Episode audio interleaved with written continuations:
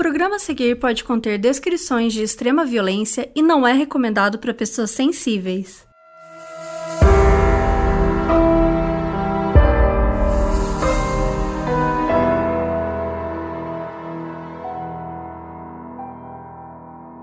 Oiê, eu sou a Mabê. E eu sou a Carol Moreira. E hoje a gente vai contar a história de um serial killer que demorou mais de 15 anos para ser pego. Na Califórnia, lá nos anos 70, um assassino entrava na casa de mulheres, estuprava e espancava até a morte. Apesar de ter feito isso diversas vezes, a polícia nunca conseguiu o capturar. Até que inventaram os testes de DNA. Essa é a história do Bedroom Basher.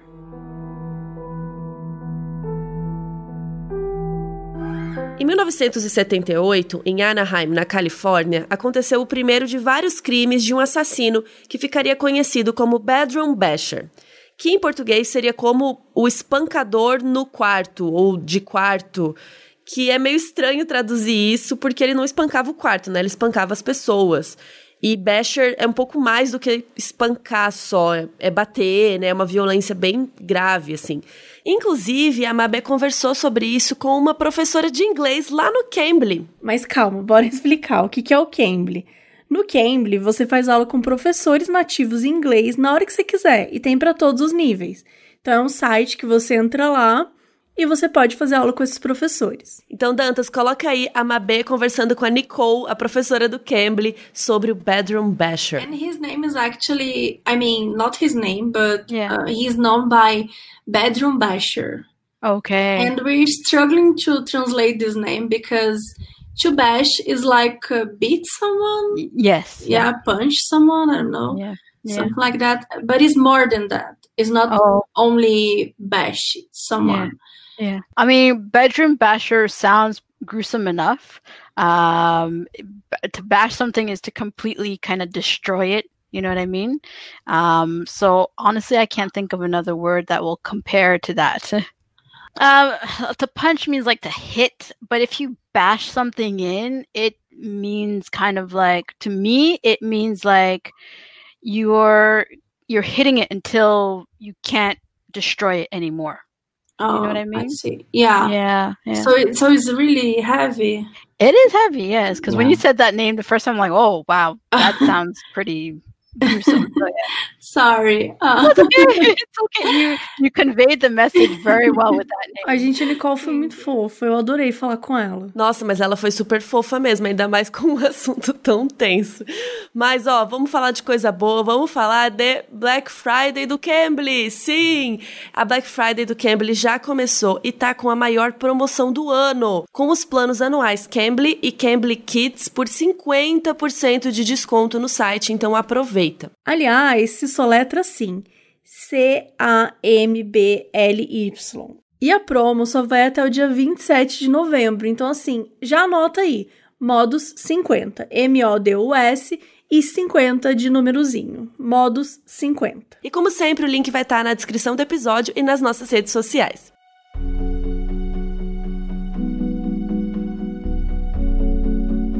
Em 2 de dezembro de 78, a vida da família Fry mudou para sempre. Naquela manhã, a Gladys Fry acordou do nada. Ela era mãe de nove filhos, então aquela coisa de mãe, né? Ela sentiu que tinha alguma coisa estranha e levantou para ver qual dos filhos que estava causando agora, né, de manhã. E de repente, alguns dos filhos dela ouviram a mãe gritando, meio chorosa, assim, gritando, e eles saíram correndo dos quartos. E todo mundo ficou desesperado, tentando entender, né? Conversar com ela. O que, que foi, mãe? O que, que, você, que, que tá acontecendo? Por que você tá gritando? Ela tava quase caindo no chão, desmaiando, assim. E nesse momento, os filhos viram a polícia ali na porta da casa. A Sandra, uma das filhas dela, que tinha 17 anos, tinha se mudado três dias antes para um apartamento sozinha. E ela tinha recém se formado da escola e estava começando a trabalhar numa loja. A polícia tinha acabado de informar a mãe que a Sandra tinha sido estuprada e estava morta. A Sandra foi atacada e espancada dentro do seu próprio apartamento com um objeto contundente. E quando a polícia fala isso, que é um objeto contundente, porque muitas vezes eles não conseguem ou não sabem identificar ainda. Então pode ser um cano, um pedaço de pau, um martelo, alguma coisa do tipo. No dia 1 de abril do ano seguinte, em 79, esse assassino reapareceu em Costa Mesa, A Kimberly Rawlings, de 21 anos, tinha se mudado para um apartamento novo fazia uns dois meses. Ela trabalhava num laboratório de medicina na parte de envios, até que ela foi encontrada estuprada e morta em sua própria cama. Ela tinha levado várias pancadas na cabeça, de novo com um objeto contundente. Também em Costa Mesa, cinco meses depois, no dia 14 de setembro, teve um outro assassinato. A Marilyn Calton, de 31 anos, ela estava em casa com seu filho de 9. Ela foi estuprada e levou várias pancadas na cabeça, e o filho conseguiu ver o homem que entrou no apartamento e depois saiu correndo. E ele disse que o cara não fez nada com ele, só andou calmamente e tirou ele da frente, assim, como, né, para não atrapalhar e tal. E a Marilyn, ela tinha sobrevivido ao ataque, só que acabou morrendo no dia seguinte no hospital. Um mês depois do assassinato, a polícia já estava começando a ficar desesperada para capturar esse serial killer, né? Porque eles perceberam que era o mesmo modus operandi, ele agia sempre da mesma forma, e a mídia já estava começando a chamá-lo de Bedroom Basher. Por isso, a polícia resolveu hipnotizar o filho da Marilyn para tentar descobrir qualquer coisa a mais. Mas, infelizmente, isso não deu em nada. O que a polícia conseguiu reunir é que ela era viúva e que morava num apartamento térreo. E no dia do crime, ela não tinha trancado as portas ou janelas do apartamento. E a polícia então estava doida, né? Eles distribuíram mais de 25 mil panfletos com o um retrato falado desse possível suspeito. Eles criaram patrulhas a noite inteira. Os policiais estavam trabalhando mais de 15 horas por dia para tentar encontrar qualquer coisa, qualquer pista. Aí no dia 30 de setembro, umas duas semanas depois do assassinato da Marilyn, aconteceu outro crime em Tustin. Diane Daiello era uma enfermeira de 20 anos, estava grávida de 9 meses e estava sozinha na casa dela. Ela tinha dormido uma e meia da manhã e o seu marido, Kevin, de 22 anos, saiu para comer hambúrguer do outro lado da rua. Mas o lugar estava meio lotado, então ele pegou o carro e acabou indo para outro restaurante. Enquanto isso, a Diane foi surpreendida e atacada. O criminoso bateu nela com um quadro e depois a estuprou. O Kevin chegou em casa 40 minutos depois de ter saído e ele encontrou uma cena horrível. A Diane numa poça de sangue com o crânio amassado e mal respirando. Ela sobreviveu, mas ficou em coma algum tempo. Infelizmente, a filha, né, que estava no útero dela, sufocou e não sobreviveu. O nome da bebê seria Chantel assim como uma amiga de infância da Diane. E a polícia contou pro Kevin desse serial killer, que era o tal do Bedroom Basher. Quando ela acordou do coma, ela não lembrava nem que ela estava grávida. Ela ficou um mês em coma e tal, e ela ficou com amnésia, ela não sabia direito nada do que aconteceu. Ela também ficou sem conseguir falar.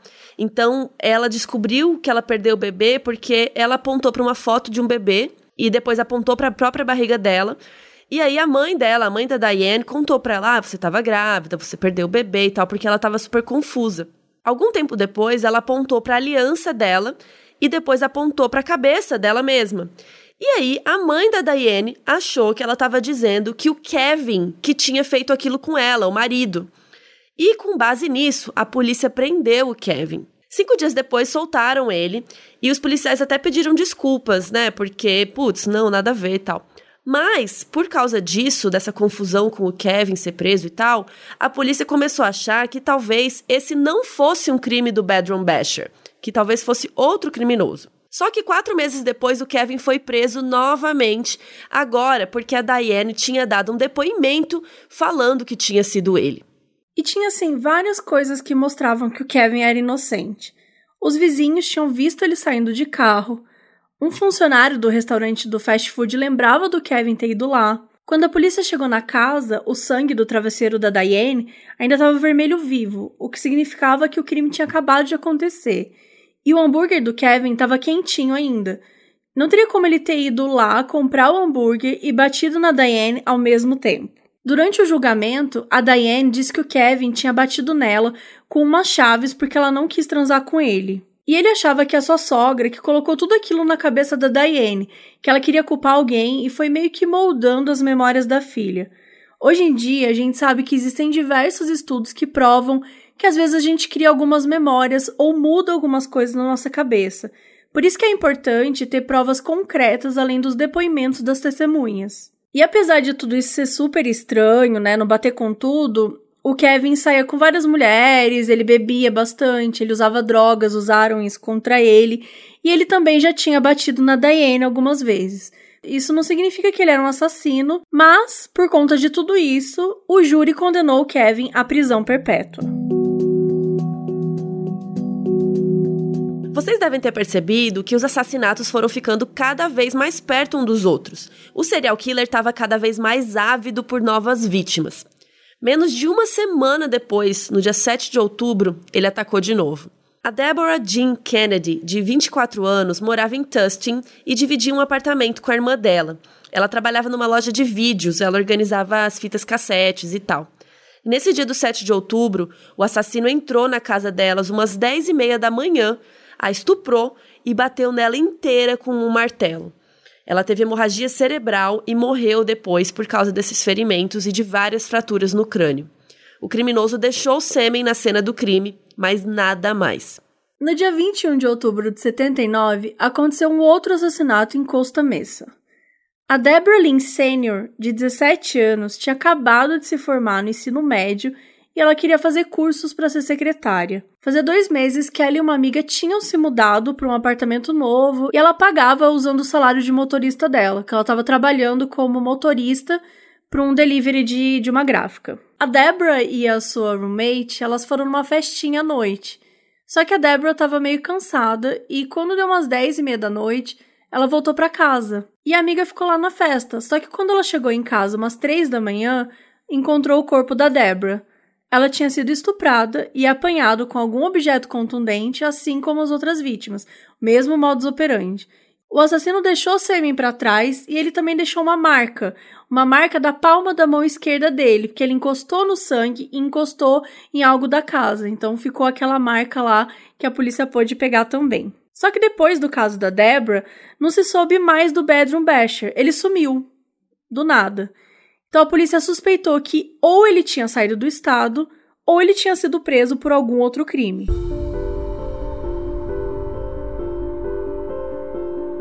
Se você está gostando desse episódio, você também pode entrar lá no nosso catarse.me barra modusoperandi e se você puder nos ajudar com alguma quantia financeiramente aí, seria muito bom para a gente poder continuar esse projeto. E agora a gente está com é, benefícios no Catarse. Então, Uhul. as pessoas que ajudam a gente, a gente vai ter recompensas. E a nossa primeira recompensa vai ser uma live especial só para os catársicos, cartáticos, os operanders. Que, os operanders. Catarsers. Os operanders que estão no Catarse. A gente vai fazer uma live especial só para eles, ou para vocês, se você for de lá. E vai ser no dia 27, às 8 da noite, só para quem é do Catarse. A gente vai conversar, trocar ideia é, talvez brincar, não sei, o que vocês quiserem fazer, a gente vai estar tá lá disponível para conversar com vocês. Então entra lá, catarse.me barra modus operandi, se você puder ajudar. Lembrando que tem várias formas que vocês podem pagar, né? Tem vários valores que começam de 5 reais até 100 reais, mas se quiser pagar mais, pode também, a gente tá deixando. Aceitando. Estamos aceitando, mas assim, tem algumas pessoas que estão falando, ah, não gosto muito da assinatura, que eu não consigo ajudar todo mês.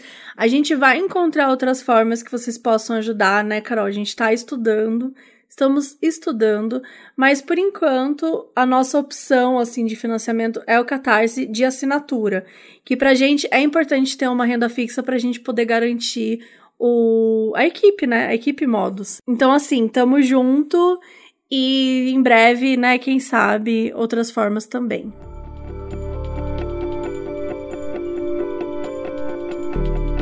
Anos se passaram e aí em 96, vários promotores, detetives, criminalistas, eles estavam pegando DNA de casos antigos e colocando no sistema do novo laboratório do Departamento de Justiça da Califórnia, em Berkeley, que tinha mais de 4 mil perfis de DNA de criminosos. E eles conseguiram então identificar que o DNA das cenas do crime do Bedroom Basher já estava nesse banco de dados do laboratório. E o DNA batia com um cara chamado Gerald Parker, que naquele momento estava preso, mas estava prestes a terminar sua pena e poderia sair livre.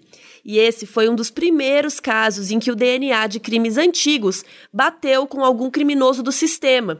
E isso foi muito importante, porque deu uma nova perspectiva para casos antigos, né?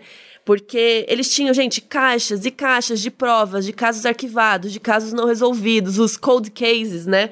Mas agora, isso dava uma esperança de que eles poderiam ter alguma sorte e finalmente capturar os responsáveis. Beleza, então. Mas então, quem era esse cara que o DNA deu match com o Bedroom Basher? Gerald Parker era um homem negro que nasceu em 1955. Ele teve uma infância muito difícil. Ele nasceu numa família pobre e ele tinha 11 irmãos. E a mãe dele morreu quando Garrett tinha somente 8 anos, em 1963. E depois disso, ele foi enviado para morar com uma avó lá no Arizona, em um bairro segregado.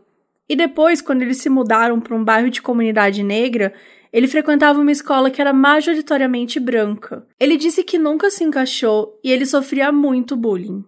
Quando ele tinha só 9 anos, ele já estava cheirando cola. Nessa época, o Garrett se mudou com a família para San Diego, na Califórnia, e ele começou a experimentar outras drogas, como a mescalina e a LSD, que são duas drogas alucinógenas. As notas na escola dele iam piorando cada vez mais. Daí, em 1970, com 15 anos, ele furtou a escola e ele foi pego e acabou sendo expulso. Só que por conta da idade dele, das leis da época, acabou não dando em nada, assim né? Ele foi expulso e tal, mas não aconteceu nada do, do quesito leis. Daí ele entrou no internato só de meninos em China, que chamava Boys Republic, que era para adolescentes problemáticos. Só que ele não aguentou ficar lá e fugiu. Em 1973, com 18 anos, ele entrou para a Marinha, no Marine Corps. Ficou um ano servindo em uma base no Alasca e depois foi transferido para Tustin, na Califórnia, que é aquele local onde aconteceu um dos crimes. Em 78, ele recebeu o título de sargento. Aos poucos, ele ficou entediado com o trabalho e ele foi transferido para o El Toro Marine Corps Air Station, que fica em Irvine, e lá ele trabalhou na parte de suprimentos até 1980. O seu último crime como Bedroom Basher aconteceu em outubro de 79, certo? Tá, mas por que que ele sumiu depois? Porque ele estava preso por um outro crime, uma coisa que não tinha nada a ver com os assassinatos. Ele sequestrou uma menina de 13 anos em Tustin. Ele arrastou ela para dentro do seu carro, que era um Dodge preto, e ele ficou dirigindo com ela dentro do carro por uns 45 minutos e depois estacionou em um shopping. Ele mandou ela tirar as roupas e perguntou se ela já tinha sido estuprada antes, e depois a abusou. Ele deixou ela ir embora e ela conseguiu falar para a polícia a aparência dele, do carro e tudo mais. A polícia conseguiu pegar o Gerald e ele confessou que sequestrou e estuprou a menina. E aí para pegar uma pena menor, a promotoria ficou forçando e tal para ele confessar um outro crime, que foi um assalto que tinha acontecido 13 dias antes em Pasadena. E aí ele foi condenado então por esses dois crimes, ele confessou esse outro crime também, e ele foi condenado a seis anos. E ele foi cumprir a sua pena no California Correctional Institution, e foi por isso que ele parou de atacar como Bedroom Basher. Na prisão, quatro anos depois, em 84, ele atacou seu colega de cela, causando ferimentos super graves na cabeça do cara. E por causa disso, ele teve a sentença aumentada. Em novembro de 87, ele conseguiu sair incondicional. Ele arrumou alguns trabalhos que pagavam por diárias, mas voltou a cometer assaltos. Em 93, aos 38 anos, ele foi preso de novo por vários furtos e alguns roubos na região de Orange County. Ele teria que passar quatro anos no presídio. Em 95, ele saiu incondicional de novo, mas um ano depois, ele violou os termos da condicional e acabou preso novamente para terminar sua sentença no presídio. Aí ficou quietinho. Só que em junho de 96, resolveram fazer testes de DNA lá em casos antigos e ele finalmente foi descoberto. Foi identificado o DNA do Gerald Parker nos seus seis ataques como Bedroom Basher. Ele tinha deixado traços de DNA em pedaços de madeira, em martelos, em vários objetos pelas casas. Então, no dia 14 de junho de 96, ele foi questionado pelos detetives. E no começo ele negou tudo, ele ficou falando que era inocente e tal. Mas dois dias depois, quando foram mostrando as provas, ele acabou confessando tudo, mas ele veio com um papo de que quando ele cometeu os atos, ele estava intoxicado, né? Que em inglês seria tipo drogado ou bêbado, ele estava fora de si. E finalmente, as acusações contra o Kevin Green foram retiradas. Aquele marido de uma das vítimas, ele ficou 16 anos preso por um crime que ele não cometeu. Como ele nunca tinha assumido o crime, né? Ele sempre falava, não fui eu, não fui eu, não fui eu. Ele nunca tinha conseguido sair incondicional. Então ele passou esses 16 anos 100% preso. Quando falaram para ele que precisavam de uma amostra de sangue dele, porque o Gerald Parker tinha dado match com o DNA e tal, tava confessando, o Kevin desabou e começou a chorar. Daí o Kevin então saiu do presídio com 41 anos. E um investigador da promotoria levou o Kevin para um hotel para passar a noite. Quando eles foram entrar no quarto, o Kevin parou na frente da porta e ficou olhando. E ele disse pro investigador: Então, lá no presídio, a minha cela era 201A. E o investigador olhou para a porta do quarto e tava o número 201. Então ele falou: Vamos arrumar outro quarto para você. Mas o Kevin falou que não precisava. Mas assim, né? Imagina o trauma que esse cara já não tava. Depois desse caso, muitos outros testes de DNA foram feitos e muita gente inocente saiu da prisão e outras pessoas foram descobertas, né? Como é o caso do Golden State Killer. Que se você não sabe do que a gente tá falando, tem um episódio lá para vocês ouvirem e descobrirem como é que foi todo esse rolê do DNA que descobriu o cara assim décadas depois que ele já tinha cometido os crimes. O julgamento do Gerald Parker aconteceu em 98 e o Kevin foi lá assistir tudo o Gerald finalmente foi condenado pelos estupros e cinco assassinatos, e a sua sentença foi a pena de morte por injeção letal. Hoje em dia ele está com 65 anos e está preso na prisão estatal de San Quentin, e ele está no que eles chamam de corredor da morte, só esperando o dia de ser executado.